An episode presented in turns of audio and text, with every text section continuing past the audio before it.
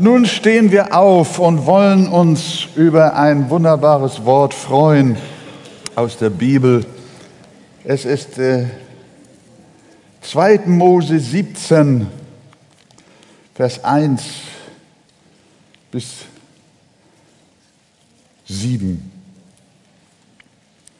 Und die ganze Gemeinde der Kinder Israel zog aus der Wüste Sinn ihre Tagereisen nach dem Befehl des Herrn und lagerte sich in Raphidim. Da hatte das Volk kein Wasser zu trinken. Darum zankten sie mit Mose und sprachen, Gebt uns Wasser, dass wir trinken. Mose sprach zu ihnen, Was zankt ihr mit mir? Warum versucht ihr den Herrn? Als nun das Volk daselbst nach Wasser dürstete, murrten sie wieder Mose und sprachen, warum hast du uns aus Ägypten heraufgeführt, dass du uns und unsere Kinder und unser Vieh vor Durst sterben lässest? Mose schrie zum Herrn und sprach, was soll ich mit diesem Volke tun? Es fehlt wenig, sie werden mich noch steinigen. Der Herr sprach zu Mose, gehe hin vor das Volk und nimm etliche Älteste von Israel mit dir und nimm den Stab, mit dem du den Fluss schlugest, in deine Hand und gehe hin. Siehe, ich will da selbst vor dir auf einem Felsen in Horeb stehen, da sollst du den Felsen schlagen, so wird Wasser herauslaufen, dass das Volk trinke. Mose tat also vor den Ältesten Israels. Da hieß man den Ort Massa und Meriba wegen des Zanks der Kinder Israel und dass sie dem Herrn versucht und gesagt hatten, ist der Herr mitten unter uns oder nicht. Amen.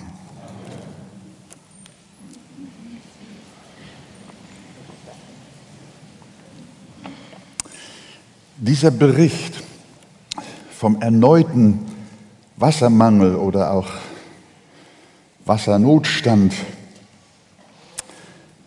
und äh, der Bericht vom wiederholten Aufbegehren gegen Mose, hier, den wir gelesen haben, ist ein Schlüsselereignis in der Bibel, liebe Gemeinde.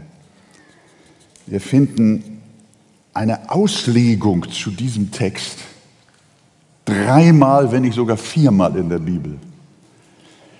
Besonders dreimal. Einmal greift David in seinem 95. Psalm diesen Bericht auf und legt ihn uns aus und wendet ihn an. Paulus greift diesen Bericht auf in 1. Korinther 10 und auch der Hebräerbrief in Kapitel 3 spricht ausführlich von diesen sieben Versen, die wir gelesen haben. Und insofern, ihr Lieben, muss ich euch heute gar keine Auslegung bringen, sondern die Auslegung dieses Textes ist in der Bibel. Die Bibel erklärt uns, was dieser Text für uns bedeutet.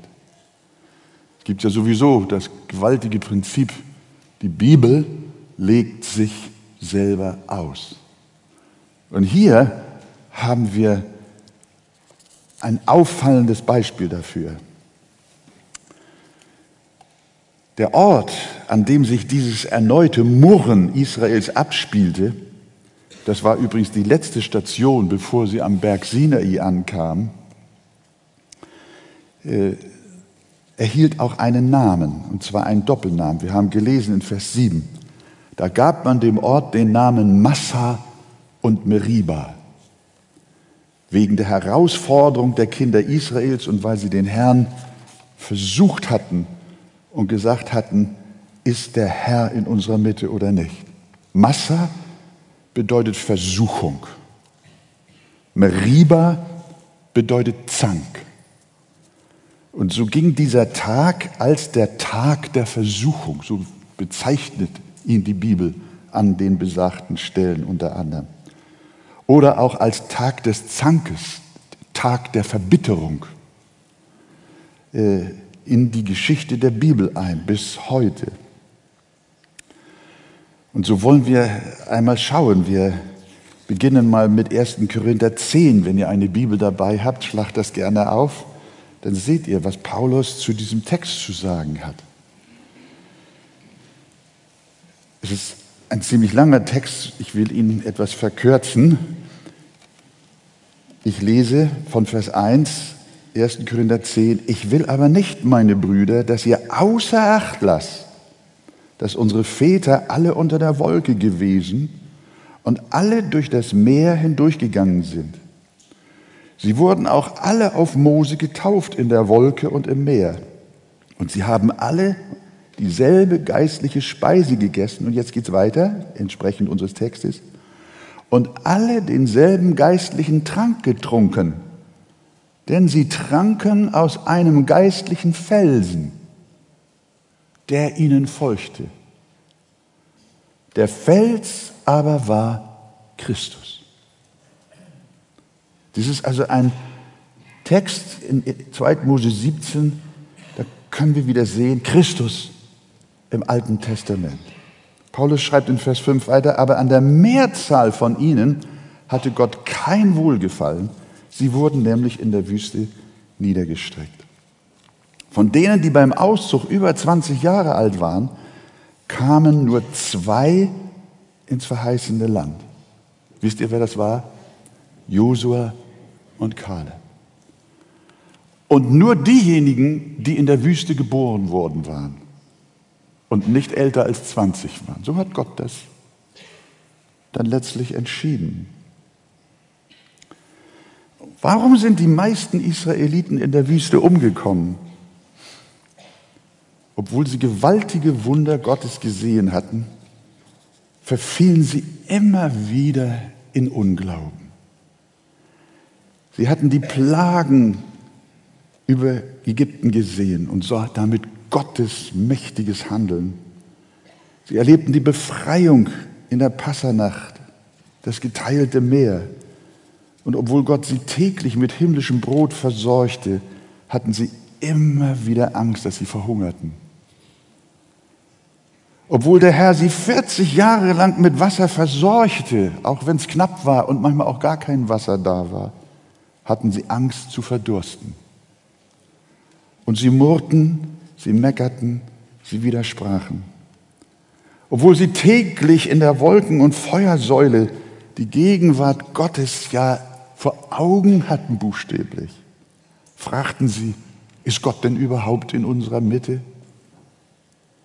Anstatt ihn anzubeten, verfielen sie sogar in Götzendienst und machten sich später auch ein goldenes Kalb und beteten es an.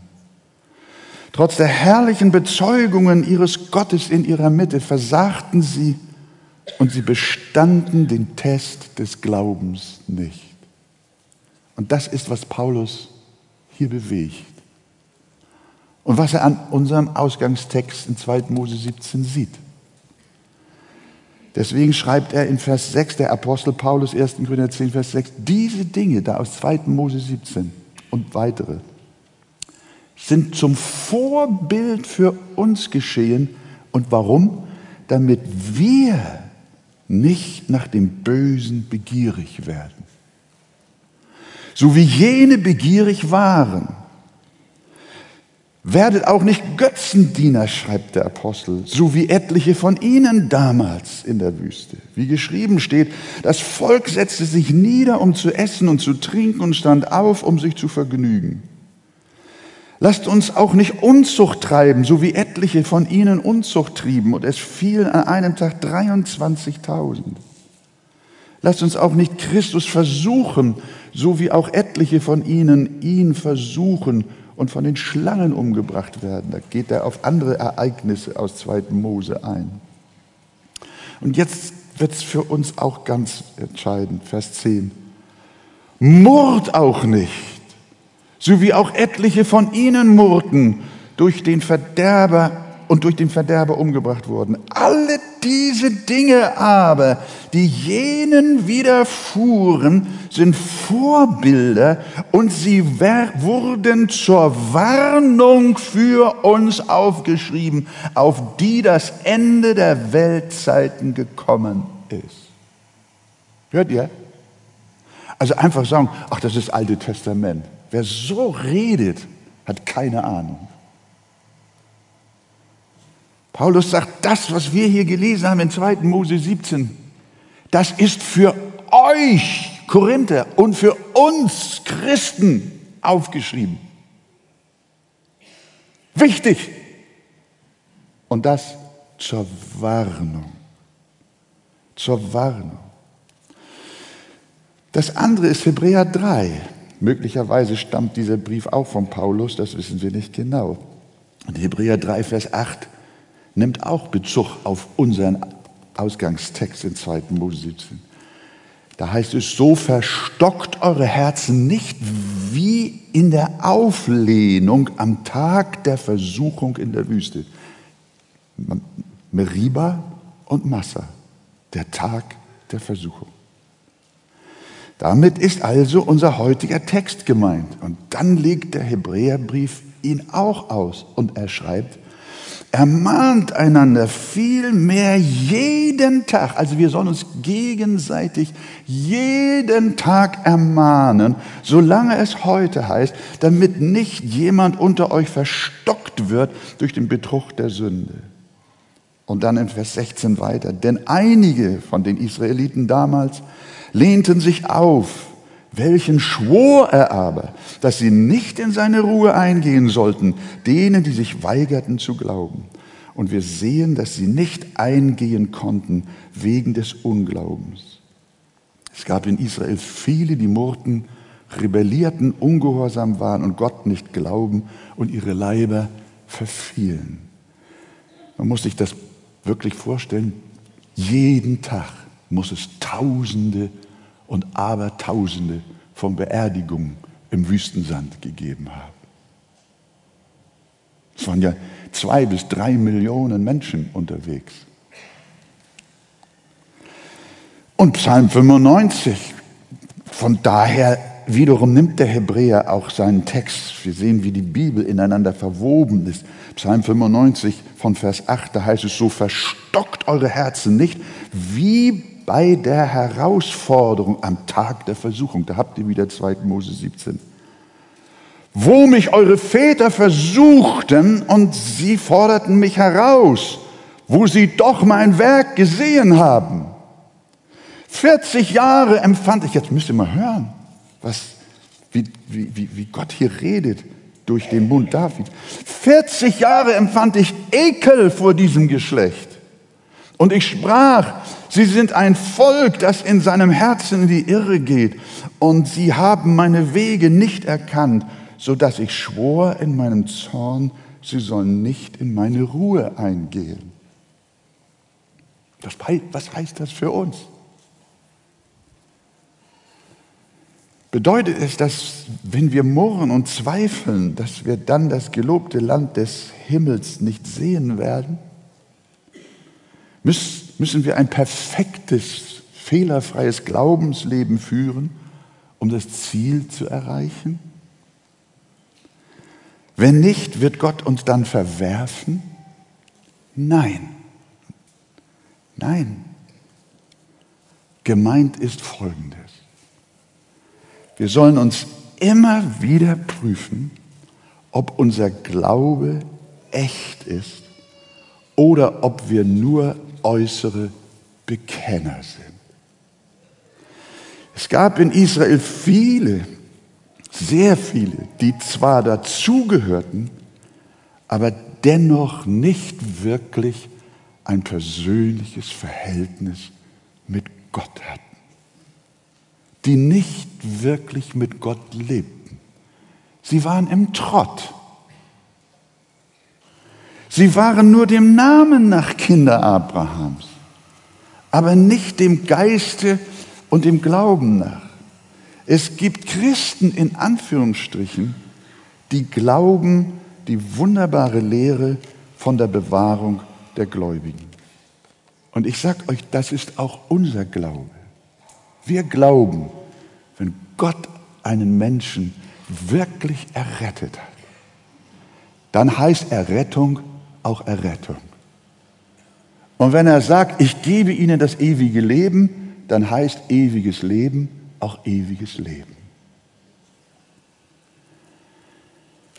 Aber leider folgern aus dieser herrlichen biblischen Wahrheit von der Bewahrung der Gläubigen manche dieses. Sie sagen, weil mein Heil sicher ist, Halleluja, darum kann ich leben, wie ich will. Einmal gerettet, immer gerettet bedeutet für sie, leben zu können wie die Welt. In Unzucht. Ich bin ja Christ. Ich bin ja gerettet. Und die Arche lehrt ja auch Bewahrung der Gläubigen bis in Ewigkeit. Also, sie leben im Ehebruch, Götzendienst, im Ungehorsam gegen Gottes Wort. Und die Begründung für ihr loses Leben ich bin ja ein Christ, ich bin gerettet, mir kann nichts passieren. Und hier ist der Knackpunkt. Die Bibel sagt Irrtum. Erinnert euch an die Wüstenwanderung. Wie viele nicht ins verheißene Land hineinkamen. Wie viele zwar mitwanderten, die aber ein gottfernes Herz hatten Millionen von Menschen auch heute sagen, ich bin ein Christ. Deshalb komme ich in den Himmel. Das sind Menschen, die bauen auf eine falsche Sicherheit. Das sind Menschen, die das Christsein völlig falsch verstehen. Die meinen, man braucht nur eine Taufe. Ich hoffe, das versteht auch ihr Täuflinge heute. Die meinen, man braucht nur eine Taufe, dann ist man sicher.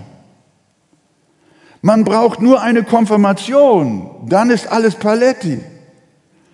Man muss nur ein Mitglied der Kirche sein.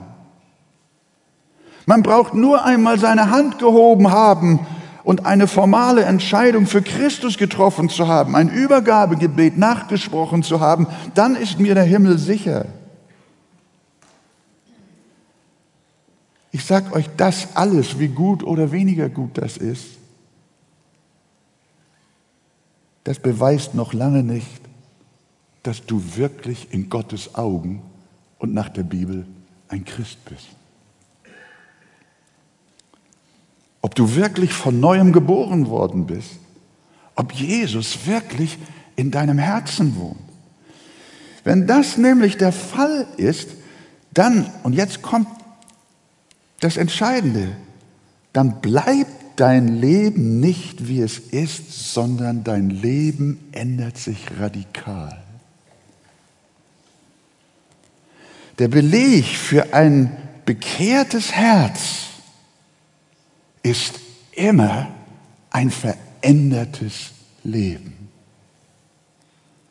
Bekehrung wird nicht dadurch erwiesen, dass du sagst, ich bin bekehrt, sondern sie wird dadurch erwiesen, dass du bekehrt lebst. Sonst hast du dich verkehrt bekehrt. Das heißt, Du bekämpfst die Züge deines alten Lebens. Du bekämpfst den Unglauben, das Murren, das Meckern, den Ungehorsam. Ja, du jagst der Heiligung nach. Du liebst die Bibel. Du liebst das Gebet.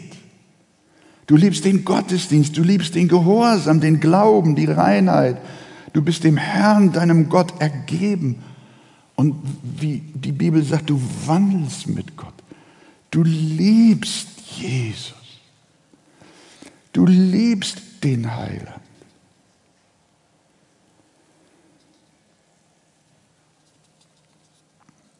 Wenn Menschen als sogenannte Christen in Rückfälligkeit leben und ungehorsam und dickköpfig antigöttliche, antibiblische Wege gehen, dann ist die Lehre bei diesen Menschen von der Bewahrung der Gläubigen fehl am Platz. Habt ihr verstanden?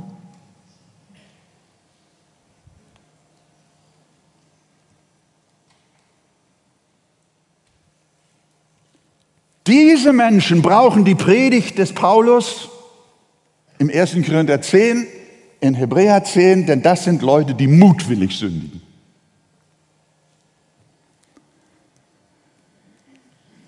Petrus hat auch versagt in seinem Glauben. Aber dann später fragte Jesus ihn, hast du mich lieb, Simon, Jona? Er fängt an zu weinen. Herr, du weißt es doch. Er hatte gefehlt, aber sein Herz liebte Jesus. Jesus war sein Ein und alles und sein Fall tat ihm bitter leid.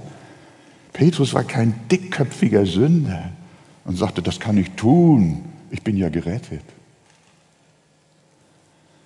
Wenn ein Mensch wiedergeboren ist und in Sünde fällt, dann ist er bestürzt darüber, dann schämt er sich, dann beugt er sich, dann spuckt er über sich selber aus und dann tut es ihm leid.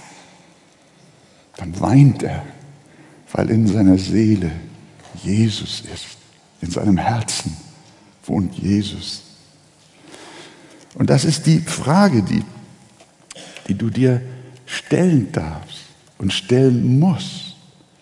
Du kannst Mitglied einer Kirche oder Gemeinde sein, dann kannst du dich Christ gerne nennen, aber du wirst keine ansehen, wenn man deine Bekehrung nicht an deinen Früchten erkennt. Und die Predigt geht jetzt besonders eben an diese dickköpfigen Menschen, die meinen, sie können so leben, wie sie wollen. Sie brauchen sich nicht um Gottes Wort kümmern. Sie können das alles auf die leichte Schulter nehmen ich bin ja Christ, ich habe ja dies, ich habe ja das. Du, mein Freund, du wirst nicht eingehen zur Ruhe deines Herrn. Damit wir einem solchen Irrtum auch als Gotteskinder nicht verfallen, darum das Beispiel der vielen widerspenstigen Israeliten in der Wüste, die nur in der Tradition Abrahams standen, aber nicht wirklich in seinem Glauben. Sie haben die Herrlichkeit Gottes gesehen, sie haben geschmeckt, ja, das haben sie. Sie haben, sie haben, sie haben gewaltige Dinge gesehen, Tag für Tag, aber ihr Herz war ferne von ihm. Und das ist zur Warnung aufgeschrieben. Die Bibel lehrt uns, dass Bekehrung und lebendige Nachfolge immer zusammengehören.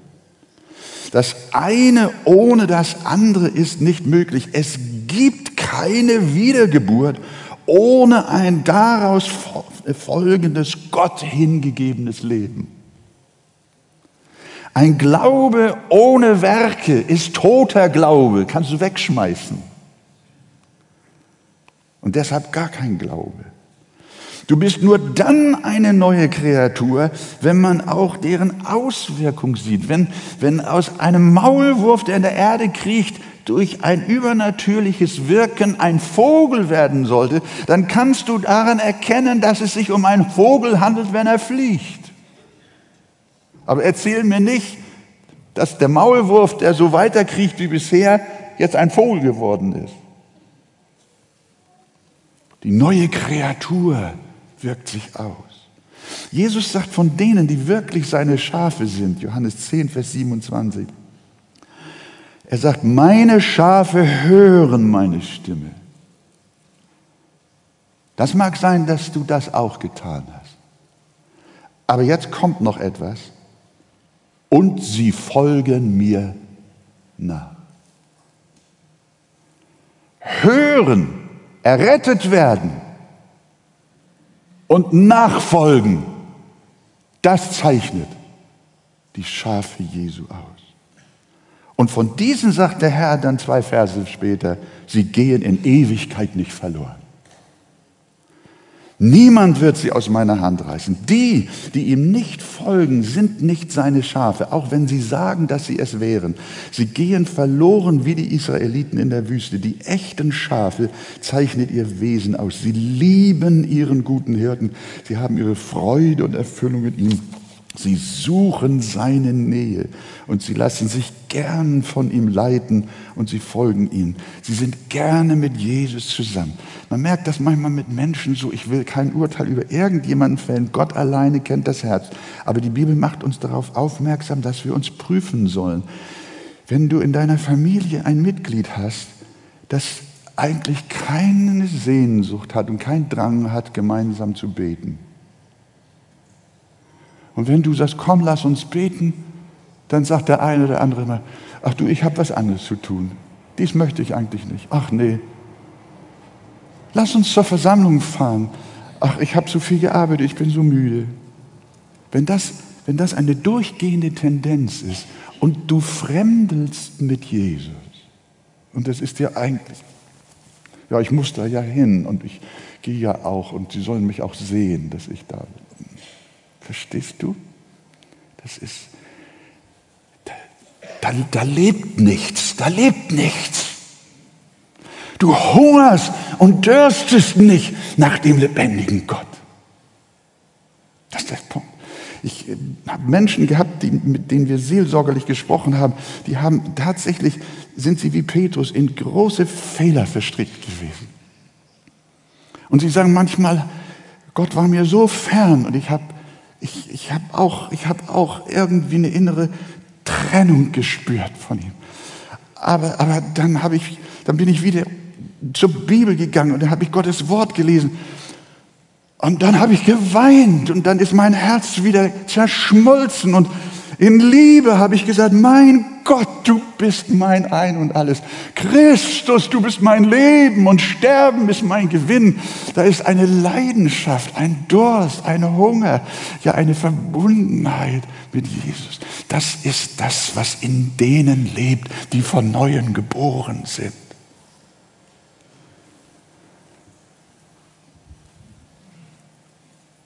Und deshalb sagt Paulus, 2. Korinther 13, prüft euch selbst, ob ihr im Glauben seid. Stellt euch selbst auf die Probe oder erkennt ihr euch selbst nicht, dass Jesus Christus in euch ist. Es sei denn, dass ihr unecht wäret. Also, liebe Gemeinde, prüfen wir, liebe Freunde, ob unser Glaube sich durch unsere praktische Nachfolge als echt erweist oder ob er nur gespielt ist. Und wenn er echt ist, dann ist eine tiefe Sehnsucht in uns, Jesus immer ähnlicher zu werden. Wir spüren unsere innere Verantwortung und setzen alles daran, der Heiligung nachzujagen. Wir schaffen unsere Heiligung mit Furcht und Zittern. Wir jagen dem Ziel entgegen wie ein Sportler, der um die Medaille kämpft und setzen alles auf eine Karte. Wir möchten als Sieger durchs Ziel gehen. Das ist Punkt Nummer eins. Aber ich bin gleich fertig. Punkt Nummer zwei versuche ich kurz zu machen. Aber das ist der allerwichtigste Punkt. Auch die Nachfolge echter Christen ist nicht perfekt. Die Richtung hin zu ihrem Heiland stimmt aber sie zweifeln auch und ihr Gottvertrauen ist auch fehlerhaft. Was tun sie, wenn sie versagen? Das ist jetzt für die Gotteskinder, die jetzt es so bedauern, dass, es, dass sie immer noch auch in Dinge verhaftet sind, die Gott nicht gefallen. Die wissen, dass sie auch ja, schwache Christen und Gottes Kinder sind. Was tun sie, wenn sie versagen, wenn sie fallen? Sie sehen auf Christus den Felsen. Als Israel in unserem Text kein Wasser zu trinken hatte, da schrie Mose zum Herrn und er antwortete ihm, tritt hin vor das Volk und nimm etliche Älteste von Israel mit dir und nimm den Stab in deine Hand, mit dem du den Nil geschlagen hast und geh hin siehe, ich will dort vor dir auf dem Felsen Horeb stehen Und du sollst den Felsen schlagen und es wird Wasser herauslaufen, damit das Volk zu trinken hat. Und Mose tat es vor den Augen der Ältesten. Und wie wir gesehen haben, Paulus schrieb dazu, denn sie tranken aus einem geistlichen Felsen, der ihnen folgte. Der Fels aber war Christus. Wir sehen, Jesus war schon unter ihnen. Er begleitete und er versorgte sie. Er war ihr Brot, er war ihr Wasser und er war ihr Leben. Das macht Paulus den Korinthern und auch uns groß in der Auslegung dieses Textes. Er sagt, da war in der Wüste ein Begleiter, ein Fels, der allen ihren Mangeln ausfüllte. Und dieser Fels war Christus. Und genau das ist auch hier in der Arche so. Liebe Gemeinde, wir haben auch einen Felsen. Und dieser Fels ist Christus. Und der geht mit der Gemeinde. Diese Gemeinde existiert schon über 70 Jahre. Und ich darf schon 60 Jahre dazugehören als Mitglied.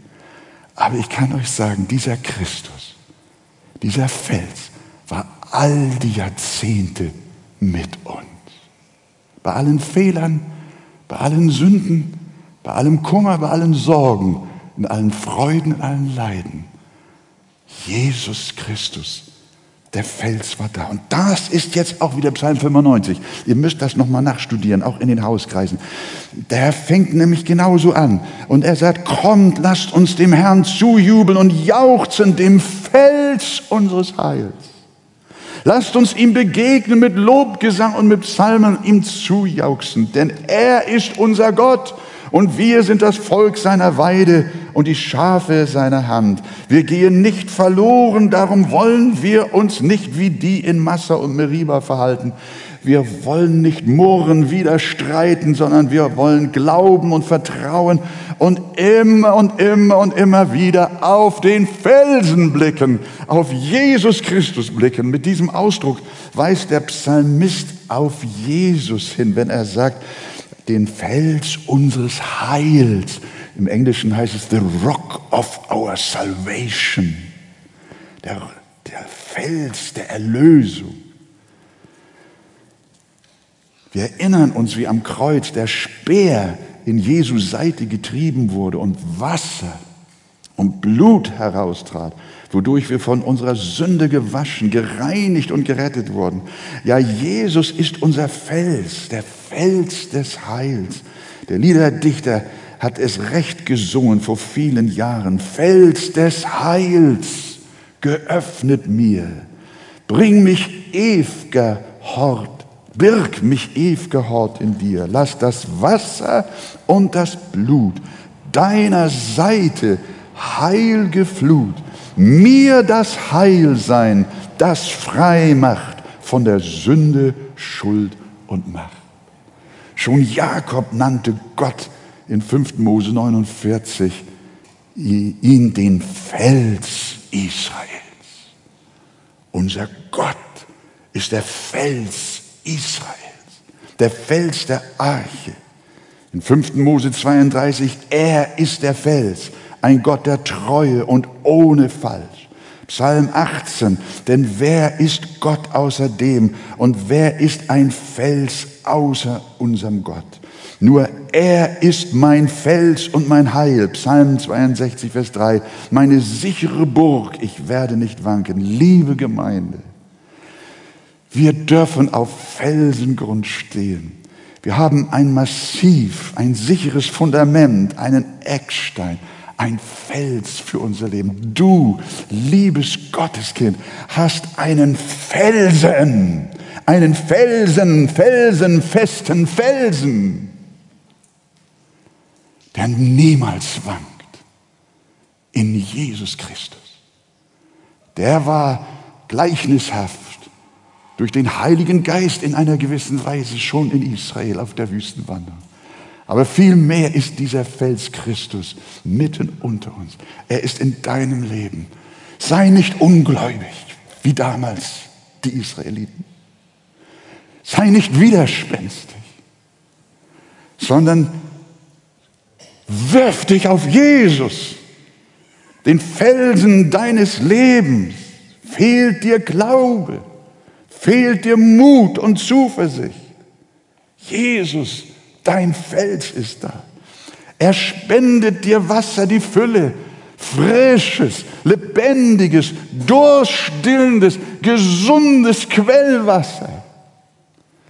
Haben wir Angst und wollen wir verzagen? Christus ist da, dein Fels. Fürchte dich nicht. Ich bin bei dir. Ich bin dein Gott.